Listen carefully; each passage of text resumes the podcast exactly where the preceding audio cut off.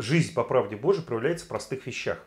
И они мало имеют общего э, с э, часто декларируемым Потому что жить по правде это всегда идти где-то против течения, против чьей-то власти, против чего-то желания и против чего-то хотения. А это всегда связано с утратами, и всегда это будет связано с тем, что ты будешь терпеть и страдать. Ну, это, это неизбежно, это так жизнь наша устроена. Вот. Но это дает плод для вечной жизни.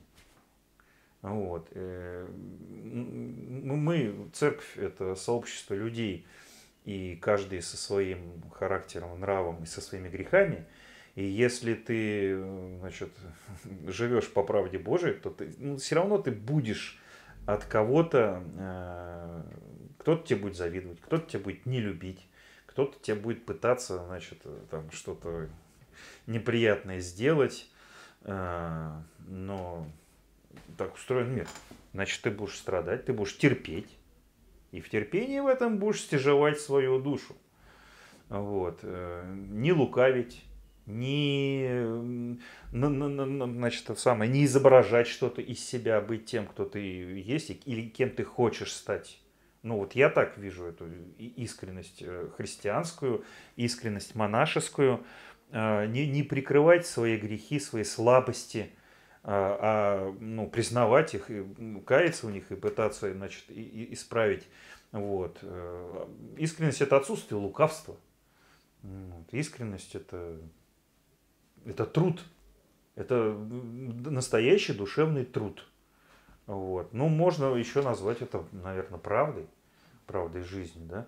Искренность – это не распущенность, это не вседозволенность, это не Э, твое право говорить кому угодно и что угодно, что тебе захотелось. Это, вот я еще раз повторю, искренность это, это такой труд.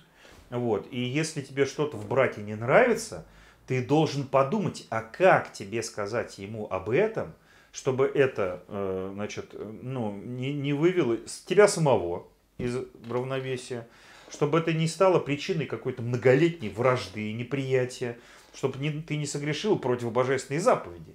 Вот, потому что, да, бывают ситуации, конечно, что ну, люди трудно сживаются. Кто-то вот э, резкий какой-то, эмоциональный, кто-то э, такой спокойный, там, кто-то горячий, кто-то холодный. Вот, и людям надо сживаться, и надо учиться э, находить общий язык. Но это точно так же, как в общежитии светском. Точно такие же законы. Вот, и это и есть часть твоего духовного труда. Вот, у нас же, как многие считают, что духовность это чтение акафистов, это что-то такое, связанное с видениями, с какими-то озарениями и исцелениями. Нет, это твой повседневная твоя жизнь.